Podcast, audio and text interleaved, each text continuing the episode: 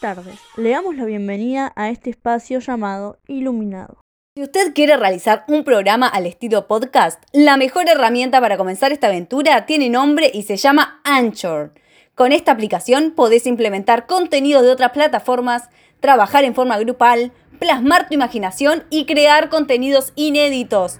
Y lo mejor de todo es que es gratis. Adquirilo ya en tus dispositivos iOS y Android. Desde aquí les habla María Belén Romero junto a Nashley Barbalace, Cristian Correa y Micaela Duazán.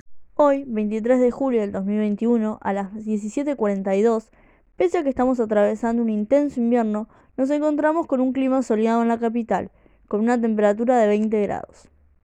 En este primer programa vamos a hablar sobre el tema luz. ¿Qué tema la luz, no? La verdad que sí. ¿Vieron el video de tendencia? No. ¿Qué video? Un experimento donde colocaban un vaso de agua en la oscuridad y lo iluminaban con una linterna. A su vez hacían el mismo procedimiento con un vaso de agua y gotas de leche. ¿Y qué ocurría? Cuando la luz se refractaba sobre el vaso de agua, podíamos observar que el resultado es de un color blanco. Por otro lado, el vaso con agua y leche se podía notar con un tono más amarillento. Es muy interesante. Sí, y también es interesante buscar que tus niños se diviertan y se interesen por la ciencia.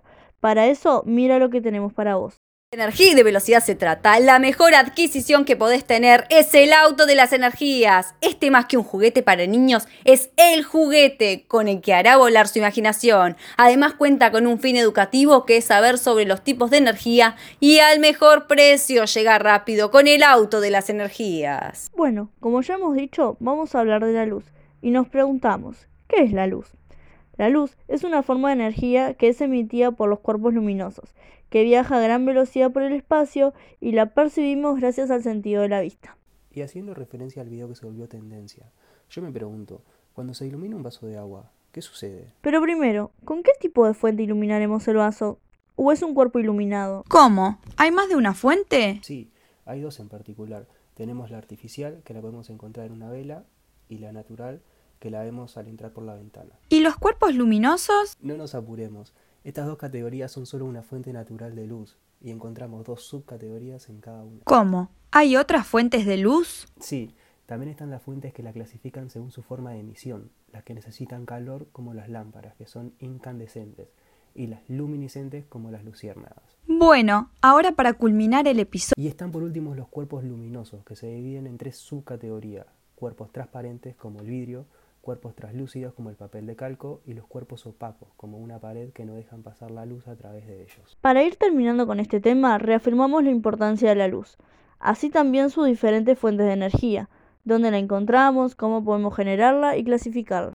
¿Te cuesta física, química o ambas y necesitas ayuda? No busques más. Carmelo y Carmela te lo solucionan. Ellos te dan cursos de físico y o química con precios accesibles y una planificación personalizada. Asegúrate de salvar esta materia, no dudes más. Llama al 0800 1512. Ellos te esperan.